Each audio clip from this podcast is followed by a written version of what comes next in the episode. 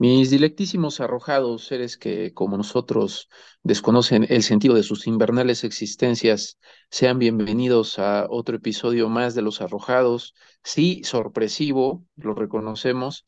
Desaparecimos como muchachita que misteriosamente y sin nadie preverlo se embaraza y ¡pum! Adiós publicaciones en Facebook, adiós estados. Es una conducta rara, ¿no, doctor Isaac?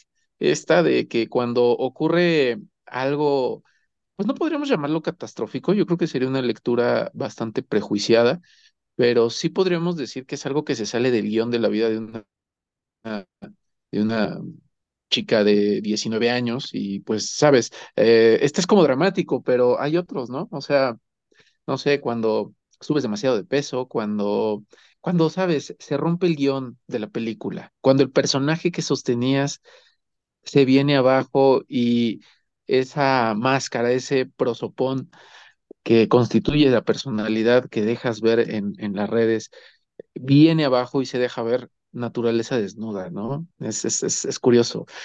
Pero bueno, no, nosotros no, no nos pasó, al menos yo que sepa, no estoy embarazado, tampoco estoy más gordo de lo normal, entonces solo ocurrió que pues el trabajo y la vida cotidiana nos secuestró, como seguro le pasa a muchos de ustedes, y pues nada, no queremos cerrar el año sin sacar un episodio decembrino, un episodio de cierre, de corte de caja, para abrir paso al nuevo año, ¿no, doctor?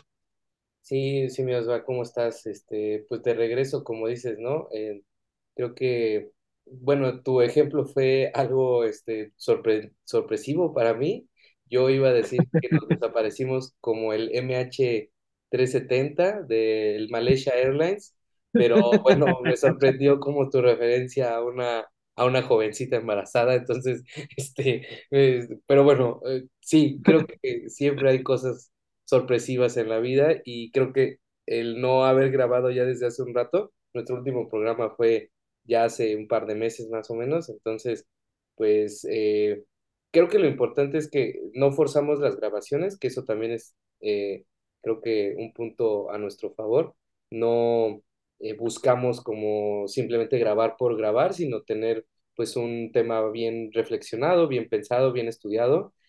Precipitamos como nos movemos para allá en esa, mm, en ese, este, pues en esa dinámica que ya tenemos como en el programa y ahorita pues justo aprovechamos que en- tenemos un espacio un poco más, este, eh, libre, ¿no? Como un poquito de oxígeno de- del, del trabajo para poder este, cerrar con algunas reflexiones que, que llegamos a hacer durante el año, con algunos programas que pues sí estuvieron padres eh, a lo largo del año y no dejando pues a mm, huérfana a nuestra, a nuestra audiencia, ¿no? Que nos ha seguido y que pues sí también nos dice, oye, cuando sacan un programa, inclusive hasta ya sabemos, ¿no? Que nos han pedido algunas cosas en vivo, entonces, este, pues es parte de lo que, lo que queremos hacer en nuestro programa, recapitular, eh, eh, hablar de algunos temas justo de cierre de año, pero también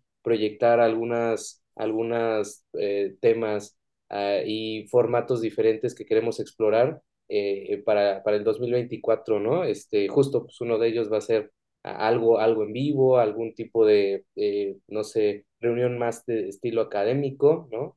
Tipo conferencia, tipo mesa de trabajo, tipo...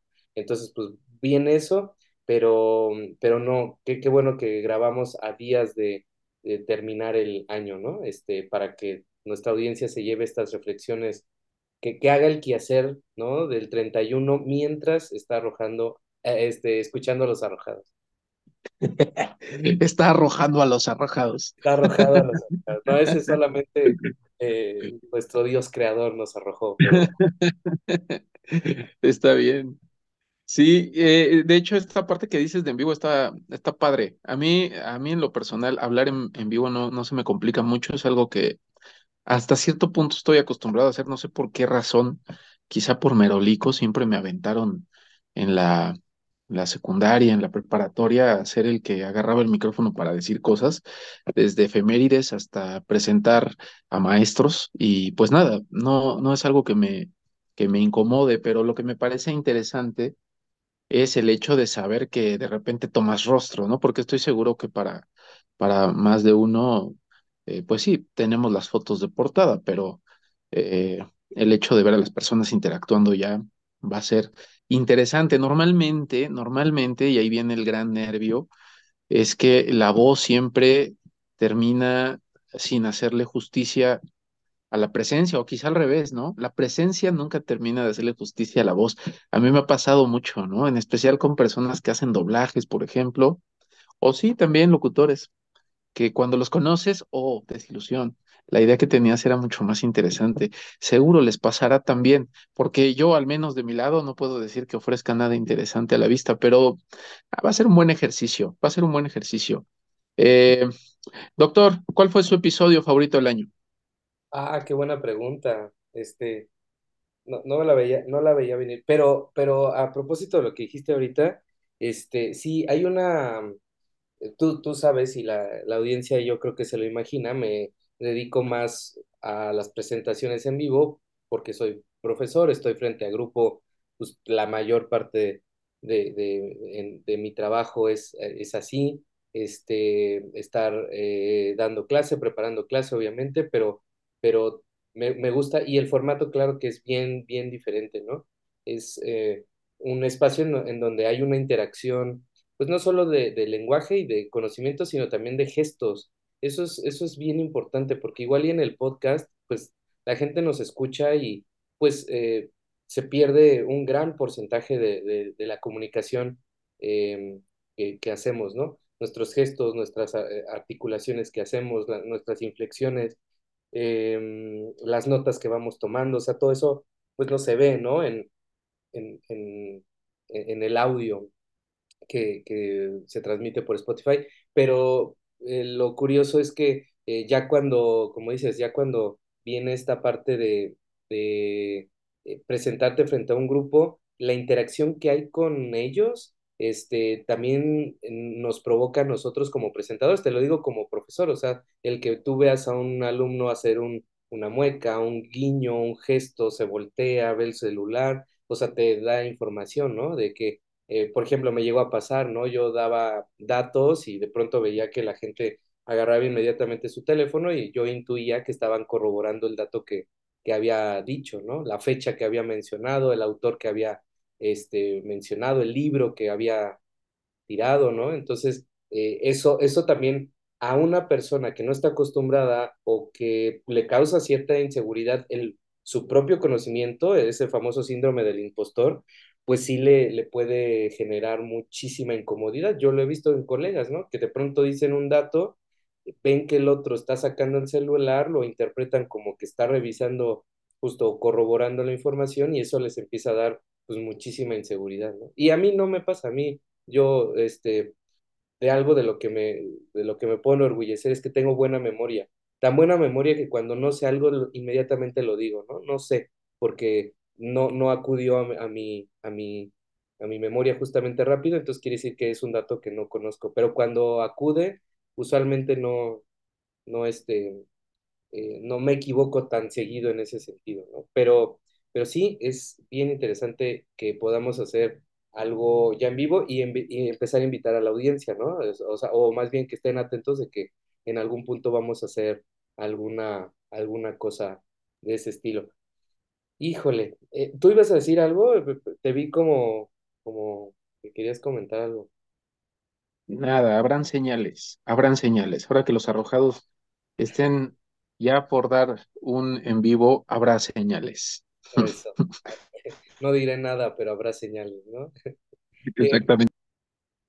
Híjole, ¿qué capítulo fue el que más me gustó? Nosotros empezamos justo, te decía, la recapitulación del año tiene que ver con, eh, en esta ocasión, en este año hicimos tres como temporadas. La primera justo fue como el bloque de, mm, eh, el- del inicio del año, del 2023.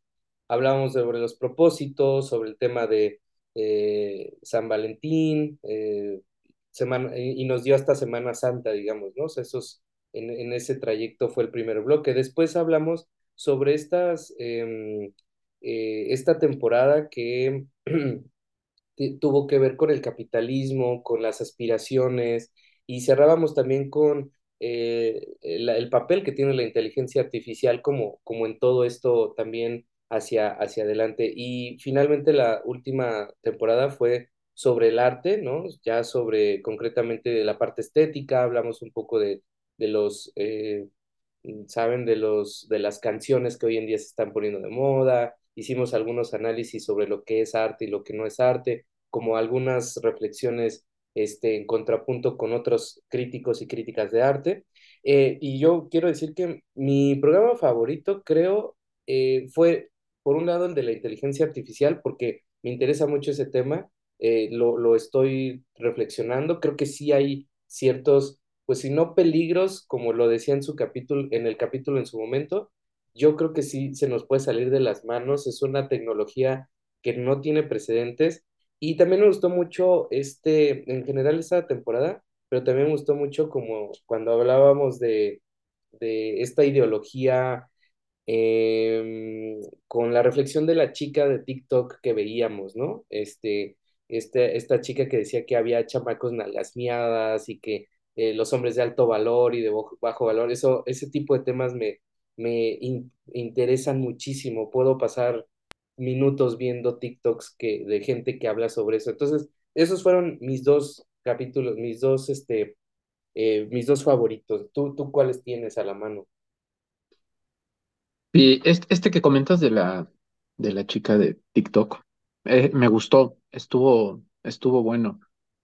En, en particular porque siempre me ha gustado este aterrizaje de los contenidos que de tan ligeros vuelan, de tan eh, carentes de, argumento, de tan carentes de fuentes, de tan carentes de un poco de reflexión pausada, son fútiles, pero están eh, atravesados de, de, información valiosa. O sea, el meme es un eh, especie de saco de ideas, de, sabes, eh, información sobre el clima cultural y aterrizarlo, diseccionarlo y empezar a, a sacar todo lo que, lo que trae implícito para que el meme haya salido a la luz y le haya dado risa a todos y haya hecho que todo lo compartieran, eso a mí me encanta. O sea, esta suerte de antropología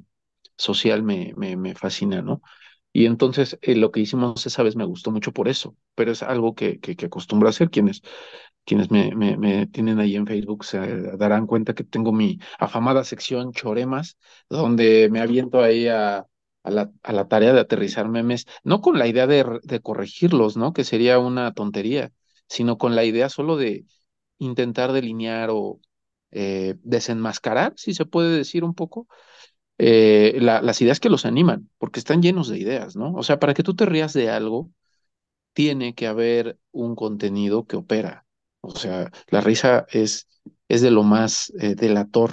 Yo creo que si hay reacciones delatoras, la risa es una de ellas, ¿no? O sea, fingir una risa es muy difícil. O sea, es más, pienso que es más fácil fingir llanto que fingir risa.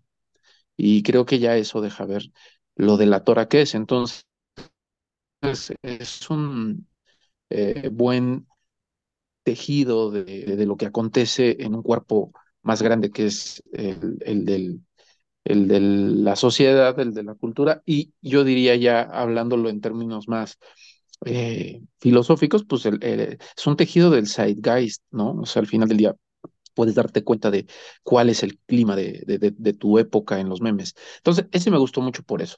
Y yo creo que la temporadita que nos aventamos de hablar del amor, que fue hacia febrero, fue arranque de año en febrero y después pasando febrero, creo que me gustaron mucho. Tú sabes, es un tema que me interesa, el del amor. Me parece que no solo porque el amor sea fundamental y, y, y porque de un modo u otro es, es universal y es harto eh, recurrido por todos, ¿no? Y, y, y, es algo que difícilmente alguien no va a saber qué decirte, pero lo que me gusta es que al final tiene una posición importante en lo que podríamos llamar eh, nuestra vida, no solamente afectiva, sino también política.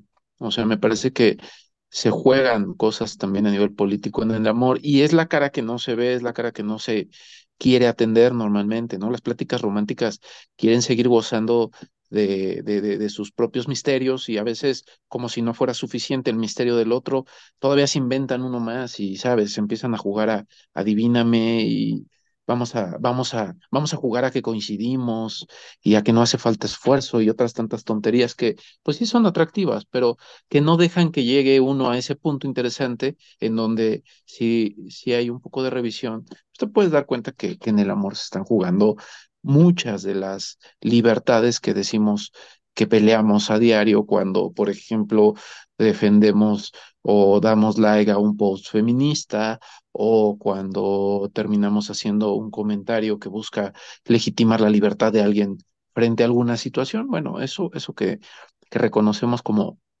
lucha activa por la libertad y por los derechos, eh, tendría que ocurrir en las camas y en las mesas a la hora del desayuno cuando estás con tu pareja, porque hay claros eh, actos de, de, sujeción que pues no son necesariamente malintencionados, pero operan, ¿no? Entonces yo creo que esa, esa, esa temporadita de tres capítulos y este de los memes fue como, como, perdón, este de los memes, y este de, de, de, de los comentarios que hicimos a la, a la chica esta de que subió su, su publicación a TikTok, creo que fueron mis favoritos. Sí, fíjate que, o sea, yo, yo pensaba erróneamente que la gente no hablaba de eh, cosas como tan importantes como esto, ¿no? Como el amor, como eh, la compasión, la las dinámicas sociales, pero, pero no, sí, sí, sí hablan. Es, es un error mío como creer que la gente estaba pues distraída en, como en otras cosas, como en, hablando de novelas, de series. Ahora, justamente eh, por eso es que me entero que sí hay como ese tipo de eh, conversaciones, ¿no? Porque hay series, hay ahora películas que eh, retratan o ilustran, ¿no? Eh, algunos temas que son importantes y entonces sí, la gente los, los conversa en, en, en casa, ahora pues en temas de, perdón, en reuniones de, de Navidad, de Año Nuevo, en fin, en diversas fiestas que hacen, o sea, claro que lo conversan. Ahora, la, la crítica que yo tengo es que no sé con qué herramientas, que también ya lo habíamos hablado en alguna temporada, con qué herramientas están trabajando y con qué herramientas están analizando ese tipo de problemáticas que me parece que son urgentes, me parece que son importantes y bueno, por mi trabajo y por muchas cosas, yo no puedo salir a la calle, pues andar entrevistando a la gente o andar viendo durante tanto tiempo eh, a las personas, ¿no? Eh, pero la herramienta de TikTok afortunadamente como que me trae ese tipo de dinámicas a, a mi celular, entonces ahí me puedo dar cuenta de muchas cosas y algo de lo que he observado es que justo, ¿no? Como hablábamos en ese capítulo con esta chica, eh, la gente sí, claro que habla del amor, pero el problema es que la herramienta que tiene a la mano es cosas que eh, lo comentábamos en, en, en, otra ocasión fuera de, de, de, los programas, este, tú y yo, yo te decía, es que me parece una sociedad muy, eh, muy psicotizada, ¿no? O sea, como que de pronto te habla de cosas que dices, a ver, ¿qué, qué está sucediendo aquí, no? Gente, o sea, tú te metes a TikTok y de pronto te dicen, ¿quieres saber si estás embrujado? Pon un vaso de agua abajo de tu cama y, y en la mañana revisa si, si tiene burbujas. Y es como, güey, ¿de qué, o sea, de qué me perdí? O sea, o, sí estamos hablando del amor, sí estamos hablando de cosas, pero esa es la herramienta que tengo para darme cuenta por qué me va mal en la vida, porque alguien me embrujó. Pues es una salida, como habíamos dicho, ¿no? Muy, eh, muy irresponsable. Es como decir, pues no me va mal porque yo esté mal, es que alguien me tiene este, envidia, odio, rencor, y pues me hizo un trabajo, ¿no? Que además no queda claro. Y, y nos vamos a cualquier tema, ¿no? Tú ves ahí los consejos de amor y también te lo decía, ¿no? Estas personas que dicen, no, pues apaga tu celular, ponlo en modo avión, quita tu foto de perfil para que esa persona se dé cuenta o piense que la tienes bloqueada y te, empie te empieza a mandar mensajes y se dé cuenta que nada más le llega una palomita y tú dices, güey, justamente estamos tratando de construir relaciones más sanas y uno encuentra ese tipo de consejos que, eviden que evidencian eh, la falta de conocimiento, la falta de manejo teórico y lo único que hacen es a través de su experiencia, eh, otra de las cosas que también hemos eh, hablado hasta el cansancio, eh, a través de su propia experiencia, pensar que es lo importante, ¿no? Porque uno es el camarógrafo, pensamos que somos los protagonistas y, y, y, y concluimos que, claro, en efecto, mi experiencia importa y vale por encima de cualquier experiencia, ¿no? Entonces, si a mí me funcionó, pues me voy a hacer un TikTok y lo voy a, y, y voy a poner ese, ese consejo, ¿no? Cuando no nos damos cuenta de lo irresponsable que puede ser eso, es decir, va a haber un hombre, mujer, chavito, chavita, eh, adulto, joven, como lo queremos, que va a seguir ese consejo, que va a cambiar su foto de perfil, que va a poner su te- teléfono en modo avión y es irresponsable porque no solo su ligue va a pensar que lo bloqueó, sino su familia va a pensar que está, no sé, secuestrado, que está intervenido. Entonces, es, son ese tipo de consejos que se toman a la ligera o que se dan a la ligera eh, grabaciones de TikTok muy a la ligera que no, que no, este, no nos damos cuenta del impacto que pueden tener y de cómo están formando las mentalidades de la, de la sociedad, ¿no? Este, y no va a llegar, no va a faltar, perdón, el amigo que llegue y te diga, oye, vi un TikTok de una persona que hacía esto, vamos a hacerlo. Claro, si es una buena idea, pues que se lleve a cabo. Pero si es este, tipo de consejos, ¿no? A través de evidencias anecdóticas, insisto, con un pobre manejo teórico de lo que son las emociones, o sea, sabemos tú y yo que hay gente top en el mundo eh, eh, investigando en laboratorios sobre emociones, sobre relaciones tóxicas, em, escribiendo libros, ar- artículos científicos sobre eh, la importancia que tiene eh, tener un manejo adecuado, pues emocional, interpersonal, eh, habilidades sociales, en fin, como para que llegue un cabrón y te diga, este, desactiva tu, tu, tu teléfono y ponlo en modo avión y no sé qué, y dices, güey, no, o sea, no estamos entendiendo nada. Por eso te decía, es muy psicótico, ¿no? Porque las soluciones que parece que estamos intentando dar no parecen realmente resolver los problemas, más bien los inflaman, los, los los explotan en muchos sentidos, ¿no?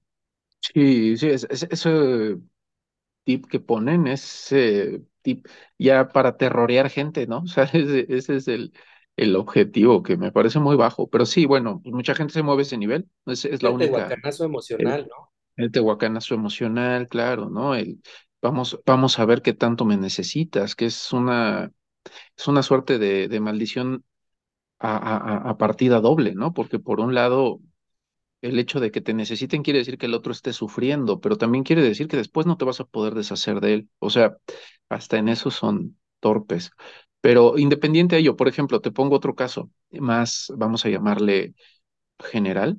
Me he encontrado contenidos que hablan de una supuesta psicología oscura, le llaman cosa que me parece que es una especie de invento sacado del culo de alguien, porque yo no sé qué autor haya desarrollado psicología oscura, pero bueno, le satisface saber que existe.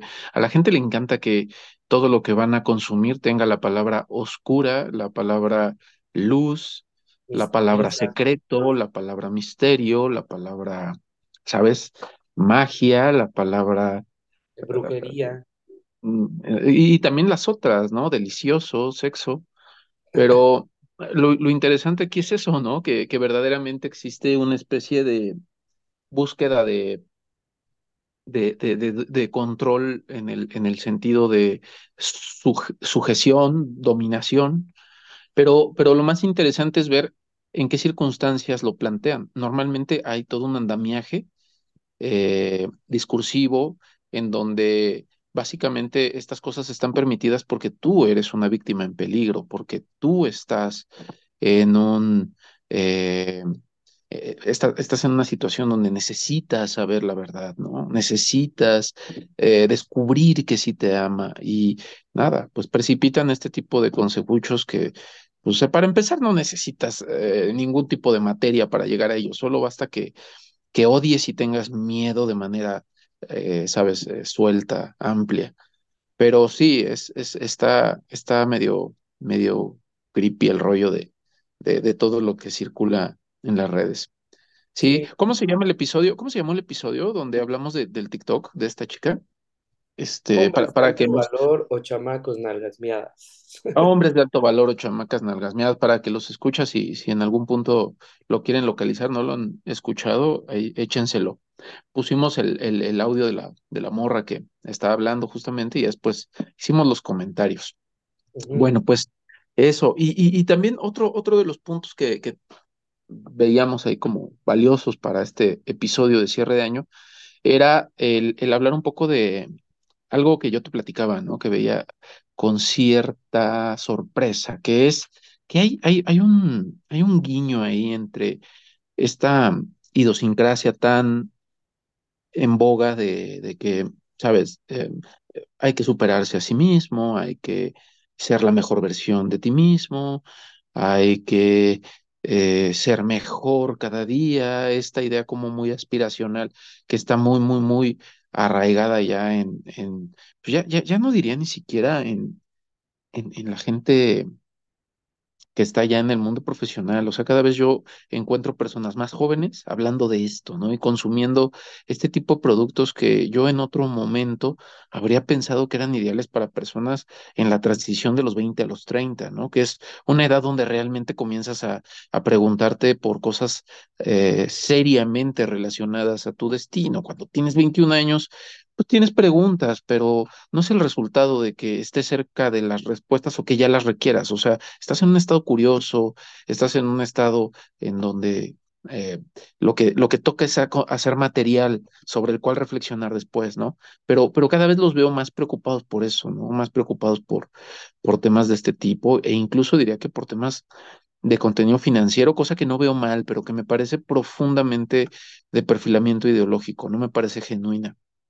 Pero bueno, independiente de ello, a lo que quiero llegar es que hay, hay un guiño entre todo este, toda esta amalgama de, de, de, de, de ideas, de climas ideológicos, con otra narrativa que ahorita, pues por la, por la época que estamos cruzando en este mismo instante, eh, está muy de moda, que es el invierno. Bueno, no de moda, está muy a la mano, eh, que es el invierno.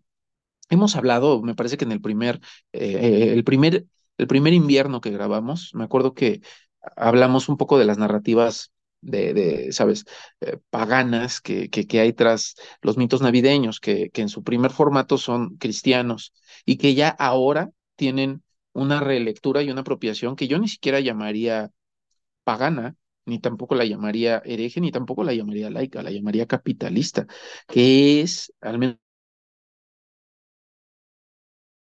eh, pues también, también soy eh, partidario de este filósofo italiano, se me fue su nombre, este, ahora me, me viene su nombre, pero bueno, Walter Benjamin lo, lo, plantea antes, este, de que el capitalismo es una religión, ¿no? No, no, no, creo que, creo que la gente que ha leído un poco de, de filosofía eh, económica se, se, podrá dar cuenta fácilmente de ello o lo habrá leído ya antes. Pero el punto es que ya hay una serie de, de reapropiaciones de los mitos navideños, ¿no? Pero esta vez a mí, a mí me parecía interesante mencionar cómo, independiente al mito navideño y, y su relación, así, por ejemplo, no sé, eh, la relación profunda entre el, el, el, el árbol de Navidad y el árbol férico, o entre eh, el hombre salvaje y Santa Claus,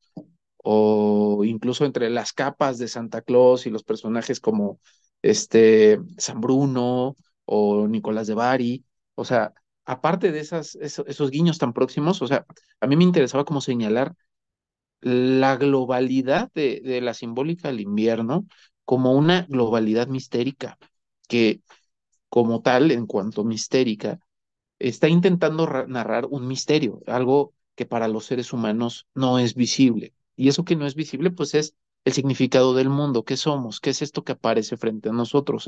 Eh, la pregunta, la pregunta que, que, que aunque parece muy, muy moderna, me parece que es una pregunta que desde hace mucho tiempo nos acompaña, que es la pregunta de, ¿esto que estoy viendo es lo que digo que es? ¿O es lo que veo realmente?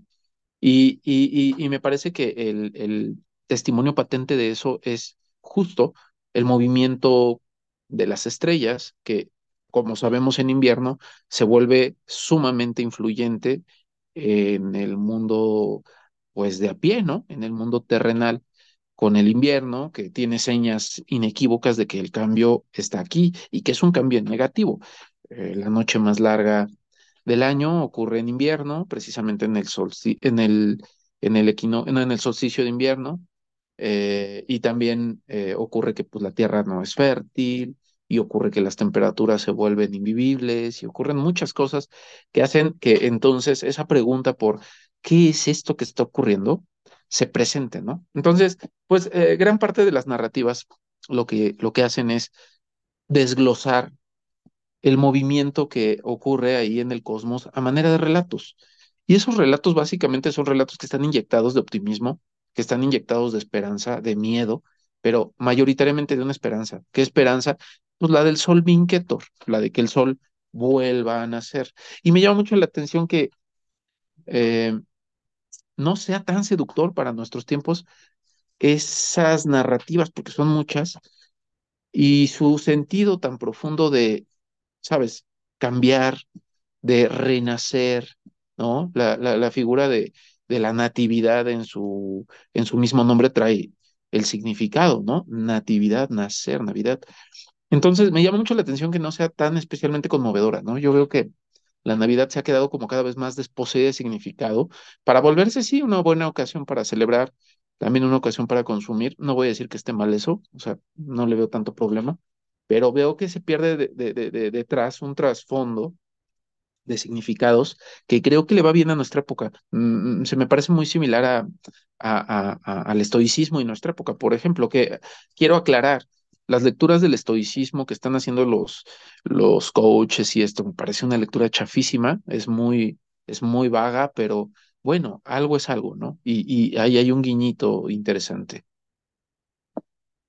Sí, este, estamos en, en una época ahorita de fin de año en donde sí se alcanzan a observar, ¿no? Este tipo de prácticas como eh, ritualísticas, eh, también con, obviamente de conmemoración, de celebración. Hay gente que sí, pues se, toma muy como en serio el tema de, de la Navidad, o sea, son días como muy de, eh, desde el punto de vista católico, pues de mucho rezo, de mucha devoción, ¿no? Este, hacia este evento, digamos, muy importante, ¿no? El nacimiento de, Jesús.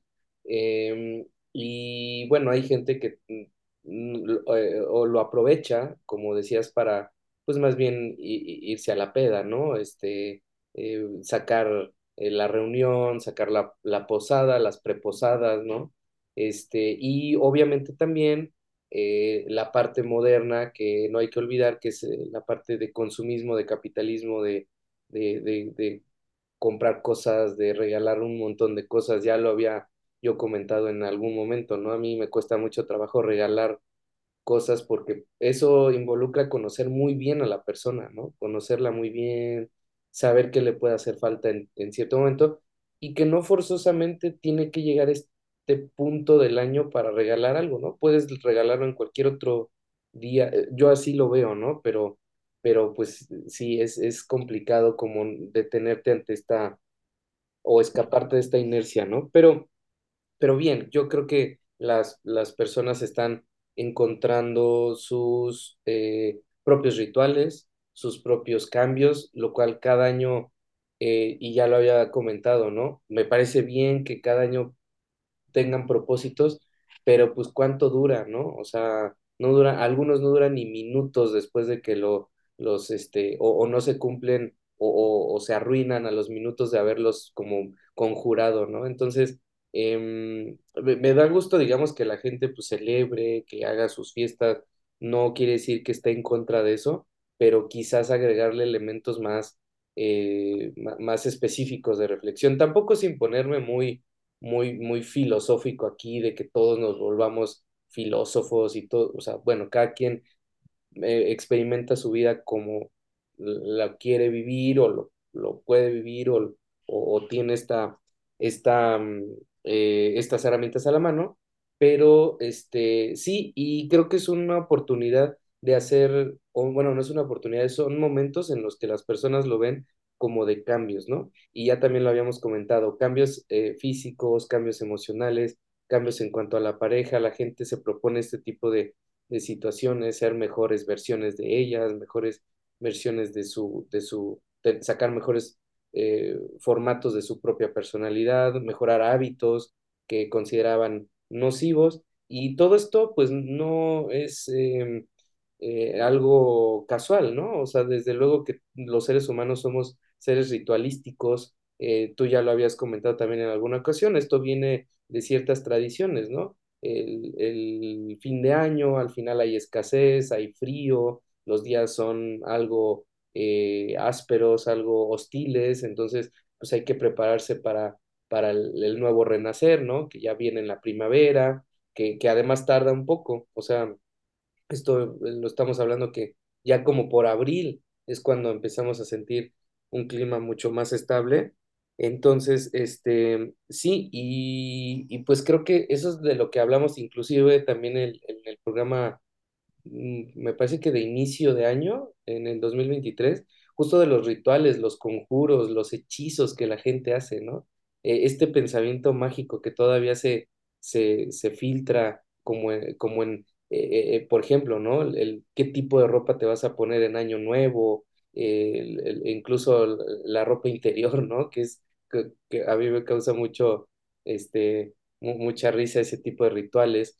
Em, entonces, bueno, creo que eh, ahí está, ahí está eso, ¿no? Y, y bueno, final, finalizar un poco el comentario con decir que la- a- tengo la impresión de que muchas personas no dimensionan o no hay un esfuerzo por comprender realmente estos cambios y estos símbolos eh, que como seres humanos hemos heredado de nuestras culturas, ¿no? Del pasado. O sea, parece que no hay un esfuerzo, parece que solamente es como dejarse llevar como otra vez y, y esto se repite cada año y cada, en cada cultura como por el mainstream, por la doxa, por eh, lo que ocurre como de manera cíclica, en vez de como romper el ciclo, ¿no? Eh, reflexionar y decir, a ver, ¿por qué estoy haciendo esto? ¿Por qué, por qué no voy un poco en contra? Y parece que solo eh, apuntan a tratar de solucionar necesidades infantiles em, o infantiloides, no infantiles, más bien infantiloides,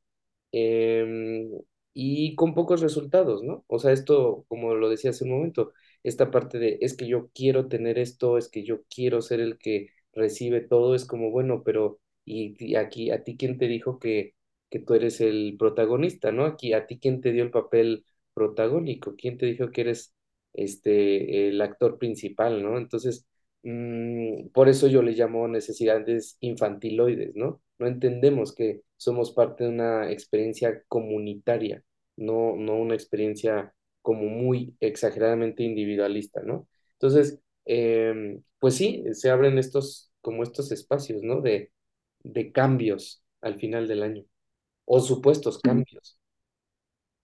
Expectativa, digamos que la expectativa, ¿no? Ahorita que hablabas de los, de los cultos, bueno, no de los cultos, más bien de las tradiciones inventadas, fíjate que yo sí estoy, estoy convencido que la, la, la tradición del Guadalupe Reyes es, es una suerte de, de, de ritualística. O sea, ese periodo de excesos eh, no es, no es tan, tan raro. O sea, ya incluso no recuerdo bien cómo está todo, todo el entramado de esa tradición, pero incluso la Navidad se llegó a prohibir como, como festejo en, en, me parece que en, Reino Unido. Porque hubo una época, y o sea, te hablo de una época, no sé, quizás siglo XIX, donde la Navidad era profundamente etílica, era muy, eh, eh, co- co- con un clima muy carnavalesco, ¿no?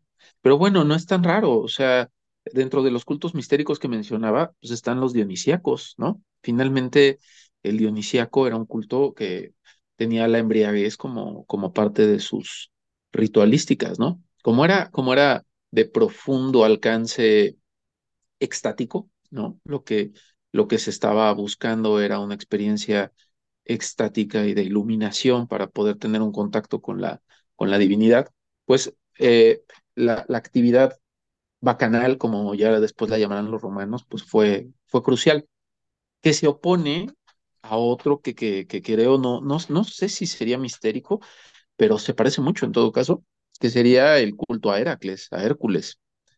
Eh, Heracles al final va a decir lo opuesto, o sea, yo, yo ahí diría, siguiendo mucho a, a- una lectura nietzscheana de esto, eh, que, bueno, Dionisos, pues obviamente dionisiaco, y, y, Heracles sería una contraparte apolínea, ¿no? Porque Heracles al final es el dios de la virtud. Entonces, son dos formas de ir al cambio, son dos formas de acercarse, de acercarse al, al, al, a la transformación, ¿no? Una que va impregnada de embriaguez y que aparte de todo, es curioso, pero pues era una metodología que comenzaron a seguir más los sectores marginales.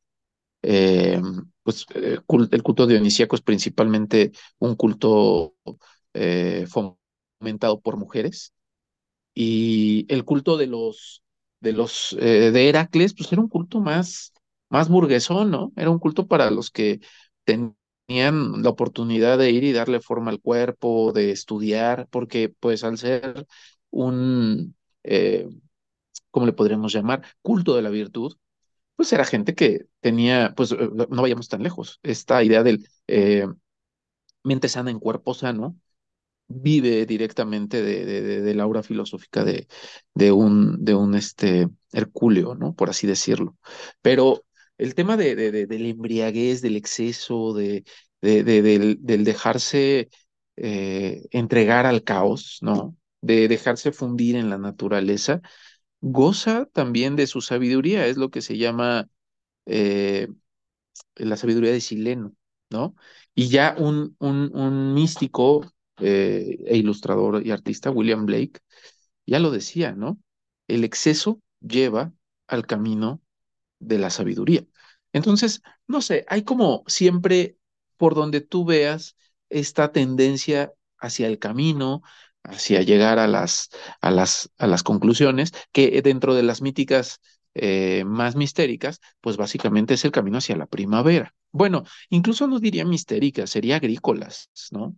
Lo interesante de los cultos mistéricos, que son esto que les comentaba, estos eh, desarrollos de tipo filosófico, teológico, incluso diría uh, astroteológico o cosmoteológico, eh, buscaban justamente esta narrativa que te decía que pasa atrás. Es muy platónico todo el rollo de los relatos eh, mistéricos. Incluso me parece, o al menos yo diría, que Platón recoge ya el espíritu de este tipo de simbólicas y de míticas y lo va a sofisticar y lo va a llevar a un nivel conceptual que jamás volvió a tener, ¿no? Y que a partir de él comenzó a, degradarse, ¿no? Ya lo decía Nietzsche, ¿no? El, el cristianismo es un platonismo para el pueblo.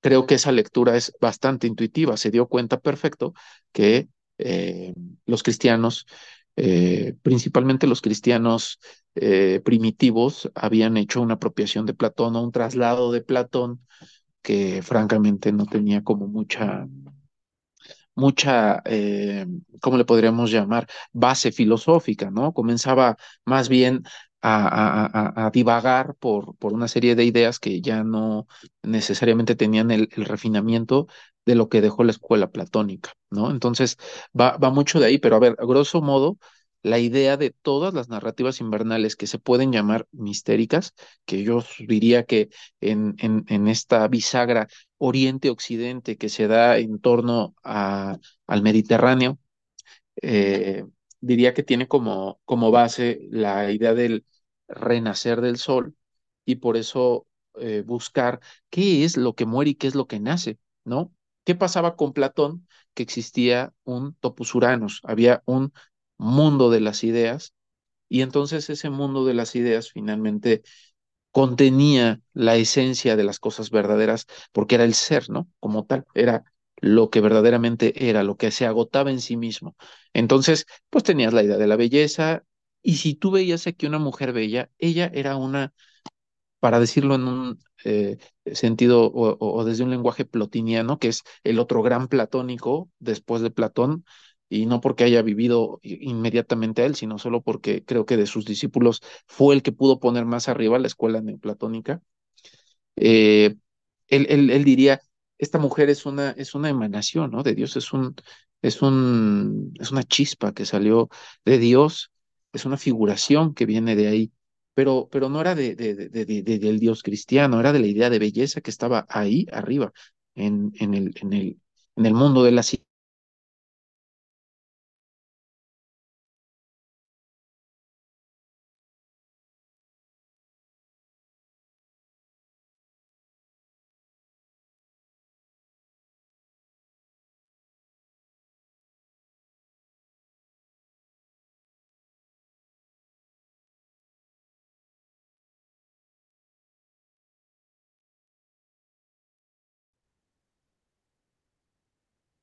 Mis dilectísimos arrojados, tuvimos aquí una situación, el doctor Isaac Maldonado repentinamente decidió terrorearme, como aprendió en TikTok y el muy cretino me canceló, me bloqueó, quitó su foto de perfil, se puso en modo avión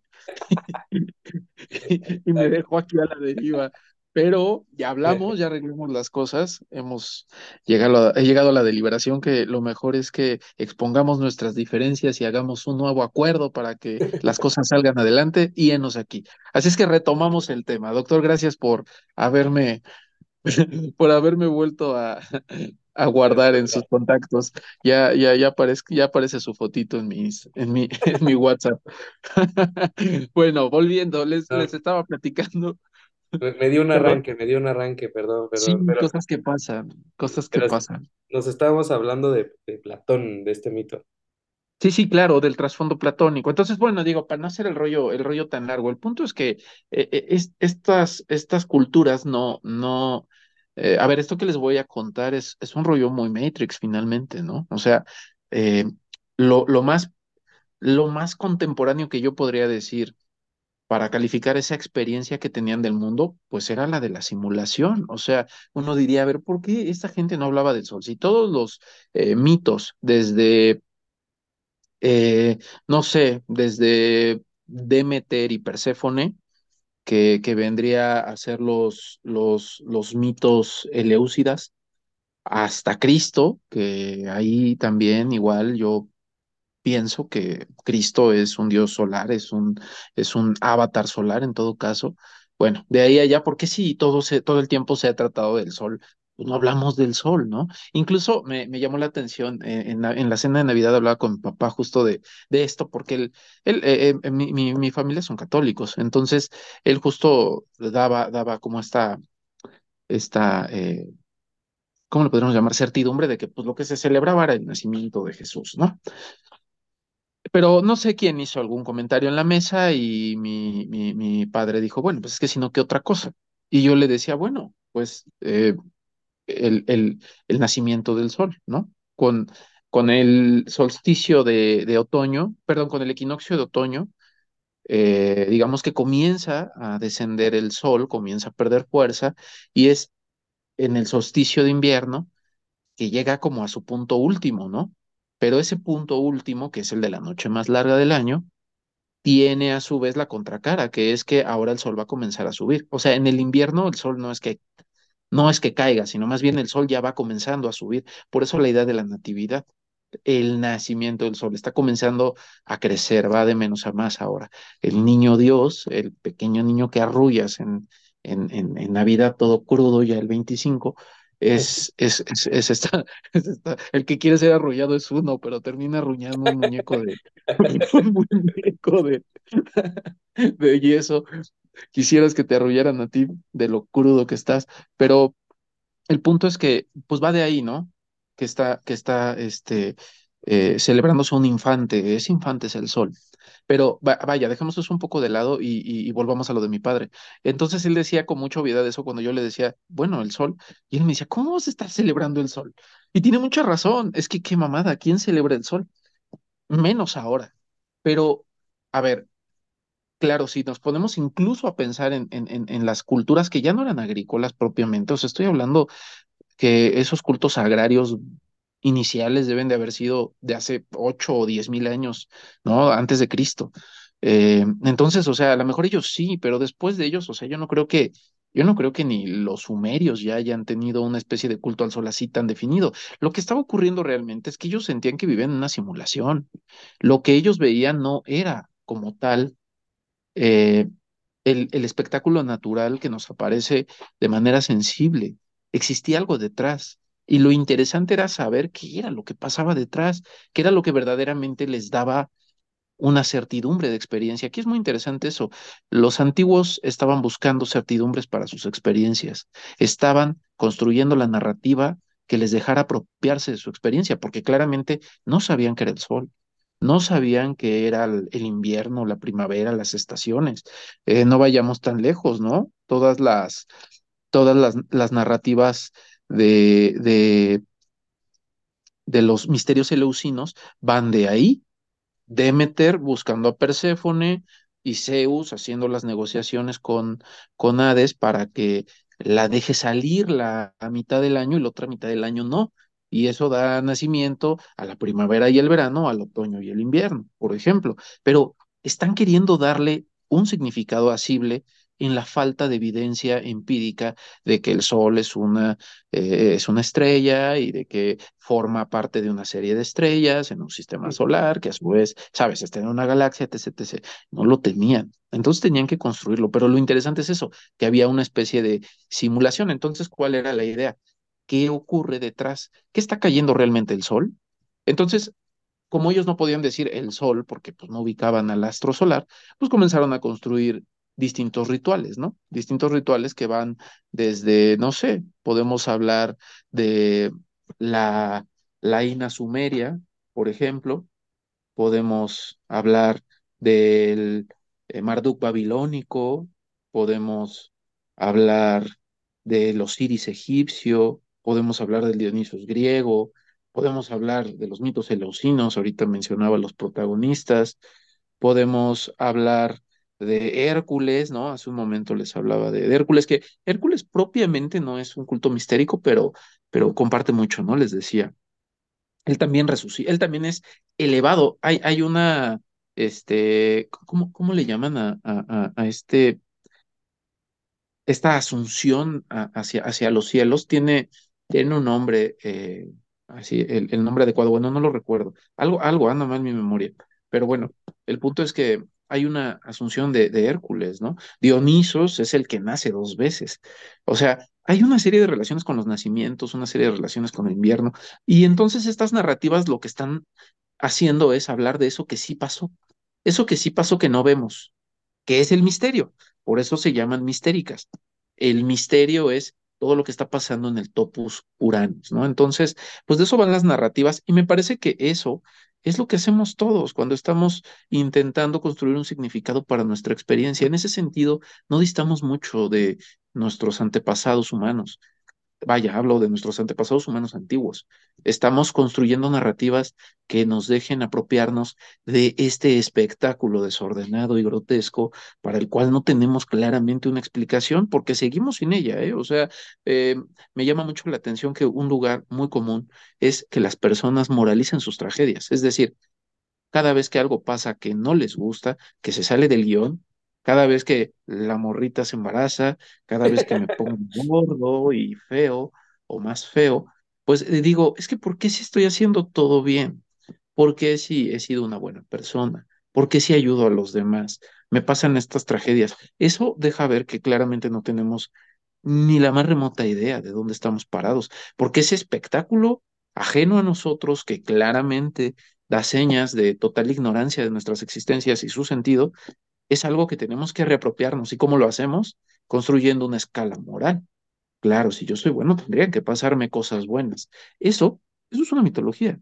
Eso es idéntico a decir que Zeus le pidió a Hades que que, que, que, dejara salir a Perséfone la mitad del año para que estuviera con su mami, con Demeter, y la otra mitad que fuera a precipitarse hacia su lecho.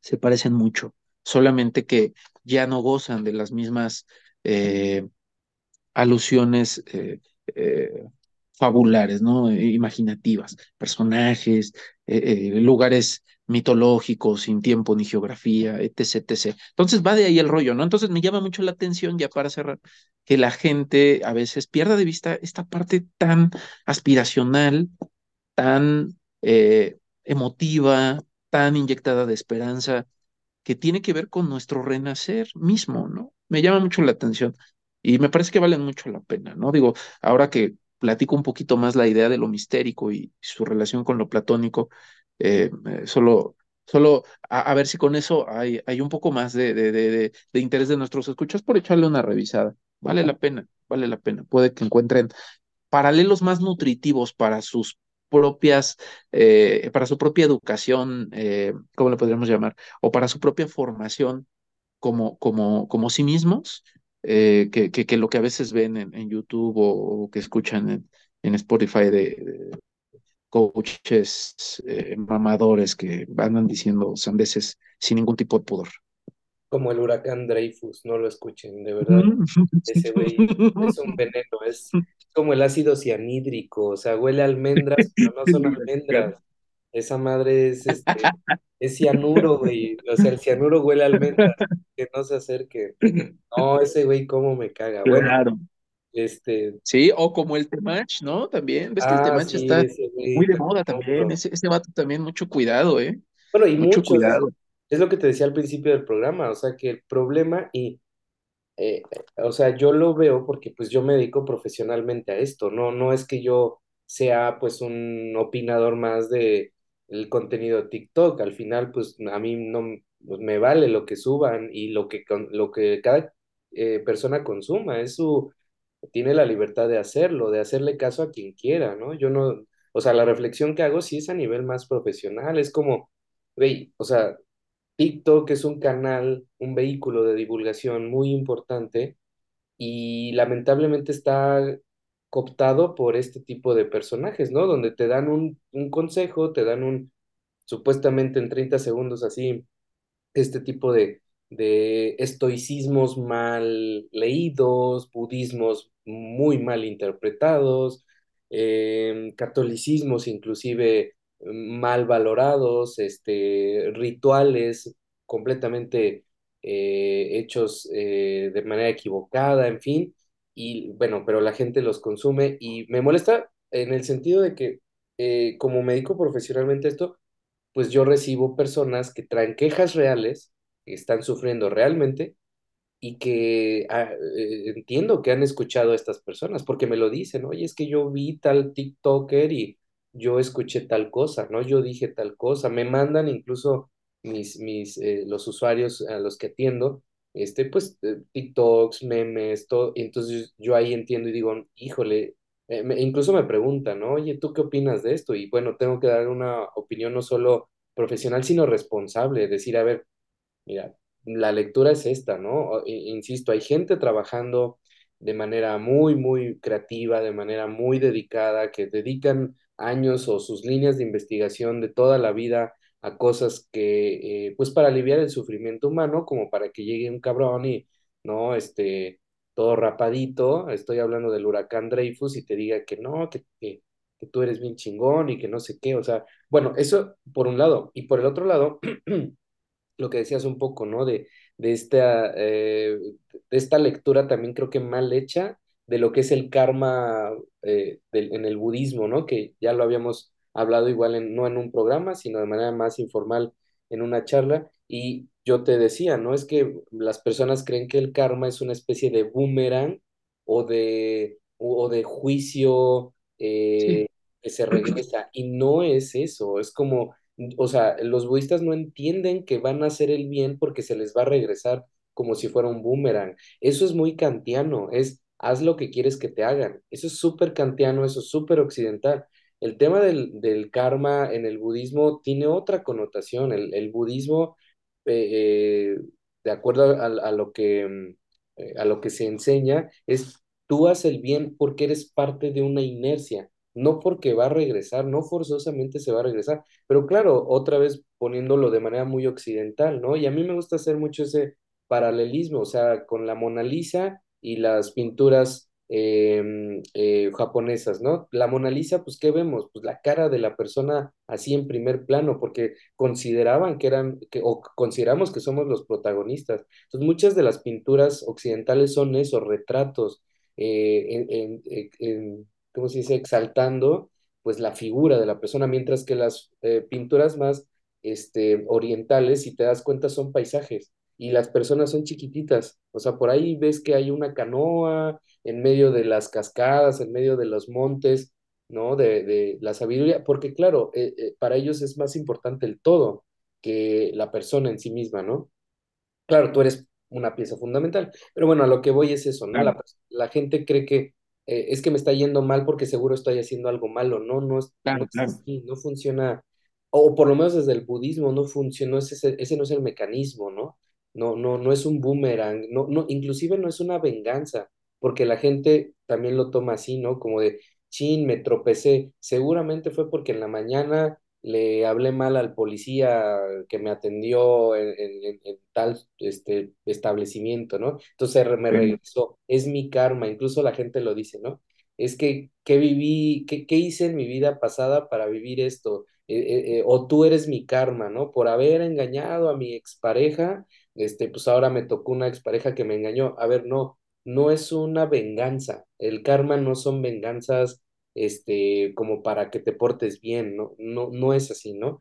Pero bueno, y como dices también, el tema de, todos estos mitos de los que tú expo- exponías hace un momento, creo que sirven mucho y es, es muy, es muy padre, es muy entretenido como acudir a ellos para que se nos hagan menos ajenos, para que no pensemos que es como un invento moderno, o sea, no, estos rituales, estos cambios de ciclos, el, el tema de la transición invierno-primavera, otoño-invierno, los nacimientos, ¿no? Que coincide justo con el tema de, de, de Jesús, etcétera, pues no es algo que se nos ocurrió hace 10 años, hace 30 años, eso tiene miles de años literalmente hablando, o sea, hay culturas que pasaron cientos de años eh, replicando este tipo de, de, de simbolismos, de rituales, entonces claro que hay que acudir a ellos para que entendamos que no, no estamos tan alejados o, que no son inventos, este, pues, insisto, modernos, ¿no? Pero bueno, también aprovechando esa exposición que hiciste, pues yo quería como, como llevar a la parte de, de, de, ya de manera personal, ¿no? O sea, ¿tú qué, qué rituales tienes? ¿Qué, cómo te fue en el año? Y, y aplicándolo un poco con esto, con esto que exponías. Digo, ahorita igual me tocará a mí este, eh, exponer algo así, pero, pero tú, tú, tú lo aplicas, ¿tienes algunos rituales de, de Año sí, Nuevo? sí, fíjate que sí, justo esta comprensión de lo invernal eh, me, me hace tener como ciertas actitudes o, o tomar una cierta atención a ciertas cosas desde, desde el inicio ya del otoño, ¿eh? O sea, cuando comienza ya la, la, temporada como tal otoñal, ya yo mismo estoy como atento a mí, ¿no? O sea, comienzo a ser un poco más expectante, entro en una fase más de revisión de mí, ¿no? Entro en un en una labor, yo le llamaría de, de inspección, si tú quieres, ah, ligera, o sea, hay, hay, bueno, depende, ¿eh? A- Hay, hay temporadas donde, donde sí es más intensa, ¿no? Sí, hago un poco más de meditación, eh, escribo un poco más sobre mí, ¿no? Retomo la práctica de, de, diarios, por ejemplo, eh, que son cosas que no, no, no subo a ningún lado, solo las escribo en un ejercicio justo de de, escarbar, ¿no? De, buscar. Eso por un lado. Por otro lado, no sé, he llegado a acompañar mis inviernos con estadías en, en, en, en un monasterio. eh, un, un amigo está, está en uno y tienen ahí hospedería y he llegado a ir. Digo, él sabe que yo no soy católico y, de hecho no tienen ningún inconveniente los monjes con que no seas católico. Y nada, estar ahí es bien interesante porque pues lo que tienes es un espacio trabajado por personas que se dedican a orar, que se dedican a la introspección, a la religión, a justamente un constante trabajo de, eh, de contacto con lo sagrado. Y entonces, pues nada, es un espacio con un, con un aura muy especial, ¿no? Con un, una disposición excepcional para el trabajo interior y a veces lo hago también. Eh, me gusta irme unos días allá. Eh, este año no lo haré. El año pasado tampoco, pero el antepasado sí fui, fue el último que fui. Y así lo venía acompañando desde hace tiempo. También igual hacia la calle del otoño, los hongos, ir por hongos a Oaxaca también es una práctica que, que hice también por muchos años. O sea, me he dado cuenta que estos cortes de caja, estos momentos más intensos interiores, los, los, los llevo a cabo eh, con, con eh, los, los llevo a cabo en ese, en esa, en ese periodo, otoño-invierno. Digo, por mencionarte algunos, ¿no? La parte festiva, la parte como más de, de desmadre, fíjate que no, no tanto, como tengo una relación con el alcohol muy estrecha, la verdad es que, la bien, verdad es que él, es- él es son más grandes como, amigos. así es, sí, somos grandes compas. La verdad es que, pues eh, nada, yo con el, con el, con el alcohol en particular tengo una, una relación más, más de, de, de, de, ¿cómo le podríamos llamar? eh, herramienta y, y, y orfebre, ¿no? O sea, para mí el alcohol es, es algo que, que ocupo más bien, ¿no? Y me ayuda y me gusta y vivo bien con él. Entonces, no sé, en Navidad, fíjate que en, en estas fiestas no me da como por ser más borracho de lo normal. O sea, yo tengo como ya mi, mi, mi propia dedicación a ese Dios. Yo soy como un profesional del alcohol y, y yo sí no tengo, no tengo temporadas donde beba más o menos, en todas bebo igual. Entonces, no va tanto por ahí, ¿no? Lo mismo con otro tipo de excesos. O sea, eh, sabes, ¿no? Sí soy alguien que, que procura eh, buscar los espacios para excederse, pero, pero sí lo hago con una conciencia muy ritual. O sea, para mí ir y, y- y- atender el, el- el veneno es, es importante, pero, pero creo que no, no es como una práctica particularmente invernal. Creo que te diría eso, mis, mis rituales, por así llamarlo, o mis prácticas espirituales son más de introspección en el invierno, diría eso. Está interesante porque, eh, pues digo, además has explorado diferentes mm, rituales, ¿no? O sea, ya los has hecho, como dijiste, los Sí, sí, fin. Y, y yo creo que ahí, eh, bueno, a mí me pasa que, este, digo, tampoco son- es que seamos unos viejitos de 90 años, pero pues ya nuestros ahí treinta la y cinco llevamos, ahí la llevamos. pero ahí vamos, ahí vamos, vamos para allá, o sea, pues cada, cada día estamos más cerca de los 90 años, ¿no? Que de, Así es. Que de, que de irnos hacia ser bebés. Entonces, este, eh, creo que vamos configurando cosas en nuestra, en nuestra propia vida. Bueno, depende, ¿no? Hay gente que pues nomás no se le da, no entiende y sigue siendo igual. En mi caso, este, eh, sí me, sí me pasa, ¿no? Que, que yo no tengo rituales Mm, porque no, no, como te lo decía al principio, no, no, no creo que deba de ocurrir un momento específico para hacer algo. No, no, no creo en esto de que ya el lunes ya hago tal cosa. O sea, trato de hacerlo hoy, ahorita, ¿no? O no, no creo en ya en enero o, o ya ya Claro, claro. ya después sí, lo sí. dejo. No, para mí no funciona así. Para mí los ciclos pueden ocurrir de lunes a martes. Algo tengo que hacer y algo tengo que cambiar en ese día. O de miércoles Claro, no me tengo que esperar hasta la siguiente semana o hasta la quincena o hasta el lunes o hasta enero o hasta el principio de mes o, ¿sabes? Entonces, yo soy muy así. Eh, me funciona mucho, me siento muy cómodo porque eh, yo lo entiendo como esta parte, ¿no? Como, ¿por qué me tengo que esperar hasta el lunes? ¿Y qué tal que no llego al lunes? Entonces, pues el cambio es ahorita. Y lo más difícil que, que, que he encontrado, este eh, Osvaldo, digamos, en este, en esto que hemos estado hablando en, en el programa, no es tanto mm, el que se te ocurran propósitos o no es tanto el que se me ocurran formas de ser una mejor persona, de cambiar, de estar bien conmigo mismo, sino mantener esas cosas. Eso es lo más. Y encontrar la Sí, congruencia entre lo que digo, lo que pienso y lo que hago. Eh, Mantener la integridad para mí es muy complicado, ¿no? Eh, porque yo puedo decir en fin de año, pensemos, ¿no? Ok, voy a irme al gym. Y sí, va, pensemos, lo hago, voy y me inscribo.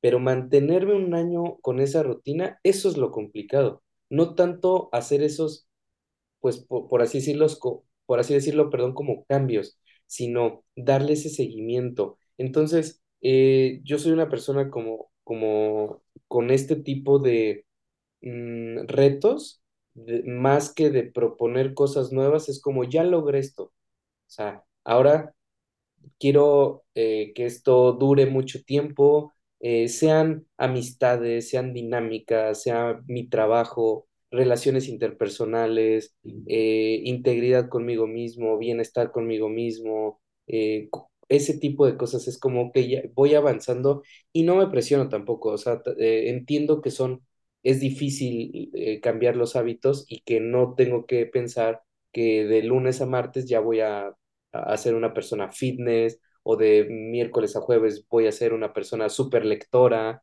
¿no? O sea, eh, a mí me han dicho, ¿no? Eh, y bueno, creo que a ti también, y, y no es eh, un espacio para alardear ni nada, pero seguramente nos han dicho, ¿no? Este, oye, es una persona muy interesante, tienes muchos temas de conversación, eres muy inteligente, sabes muchas cosas. Y yo les digo, bueno, es que esto no es de la noche a la mañana. O sea, tengo años leyendo libros, tengo años equivocándome, tengo años escribiendo cosas en mis libretas. No, no es un, un tránsito mágico, ¿no? Y que, pero que muchas personas, creo, pienso, que sí tienen esa expectativa y más en este tipo de de, de época, ¿no? Que dicen, ah, ya en enero este, voy a ser una persona más lectora, ¿no? Entonces, el problema es que eligen un pésimo propósito porque, pues, más lector no significa que leas a Osho o que dejes a medias a, a, a Bucay o que, o sea, un lector es alguien crítico, alguien que agarra un libro, que lo lee, que lo subraya, que lo raya, que lee otro, que lo compara, que investiga. Entonces, es- son eh, habilidades muy difíciles de lograr, ¿no? Entonces, en mi caso es así, yo igual no tengo como estos rituales, no los he hecho, realmente, por ejemplo, el peyote o los hongos, eso yo no, no he, no, no, no lo, no lo he realizado como ritual, pero, pero sí me interesa mucho como eh, sostener logros que ya haya para mí conseguido y que pues en algún momento me los planteé, ¿no? Entonces, eso. Sí, yo, yo no les llamaría rituales a lo que te platicaba tampoco. Digo, eh, cotorreando, pues queda, pero, o sea, en estricto sentido son prácticas espirituales. Y sí, esto que tú comentas es, yo creo, una buena estrategia. Mira, ya lo decía Krishnamurti, que se la robó el Duit y se la apropió sin ningún tipo de pudor, pero eh, pues eh, eh, ya lo decía Krishnamurti, eh, el futuro es ahora, ¿no? El futuro es ahora, viejo. Entonces, pues Siempre soy, como es decía ese, Gustavo Cerati, siempre soy. siempre soy. Entonces, sí, claro, o sea, está muy trillado, pero si lo pensamos y, y vamos al interior de esta frase, sí, es, es, es hasta útil, porque justo es lo que tú dices. Si yo quiero bajar de peso y hoy no puedo dejar de comerme esa hamburguesa, ese no es mi hoy. Ese no No, es mi no, hoy. Vivo, vivo en un, vivo proyectado en una ficción. Entonces, eh, me parece una buena estrategia. Yo, si, si lo hago más en esta temporada, no es tanto por un postergue. Obviamente, cuando, cuando necesito trabajar cosas, pongo manos a la obra. También, obviamente, a veces con más o menos procrastinación, ¿no? Debo confesarlo, pero, pero, pero sí me aboco.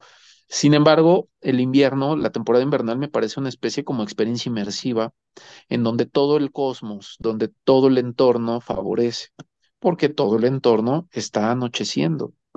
Y ese estado de anochecimiento es un estado que hace buen clic, haciendo un poco ya juego, este juego eh, simbólico barroco de entre macrocosmos y microcosmos, eh, hace, hace que uno pueda trabajar bien estas, estas reflexiones, ¿no? O sea, ya desde Día de Muertos, no es raro, ¿no? Día de Muertos, otoño. Equinoccio de otoño. Comienza a bajar el sol. ¿Quién va a descender a los infiernos? ¿Quién va al inframundo?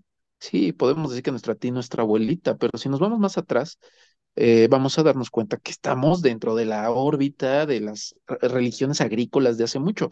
Y no es raro porque, a ver, los mitos no se crean ni se destruyen, solo se transforman tal cual. Entonces es igual acá. Los mitos eh, van cambiando de forma. Nadie, no hay escritores de mitos, ni Tolkien. Nadie escribe mitos, solo se reinventa. Por eso Jung nos ofreció una figura valiosísima llamada arquetipos.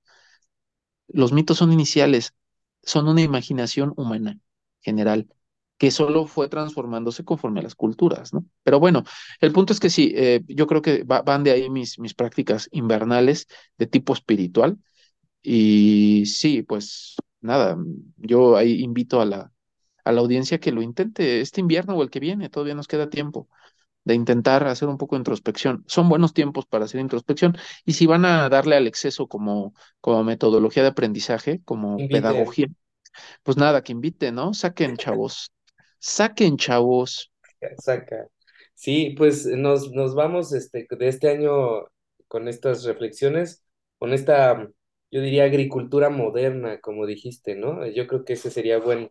El buen, el, el buen título para el programa. Estamos haciendo agricultura moderna, estamos haciendo lo mismo, ahora en los malls, ahora en, en las plazas comerciales, pero es lo mismo, es prevenir los recursos para una época difícil, eh, hacer cambios, hacer ciclos, eh, cumplir propósitos, eh, generar expectativas y el ciclo se repite aunque ustedes no lo crean.